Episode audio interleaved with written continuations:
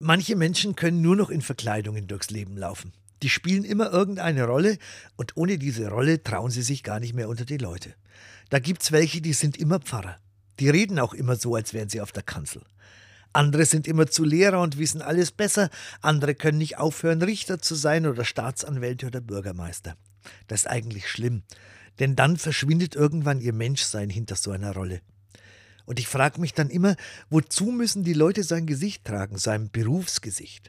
Wovor haben sie Angst, dass sie sich nicht anschauen lassen als Menschen, als nette oder weniger nette Kerle?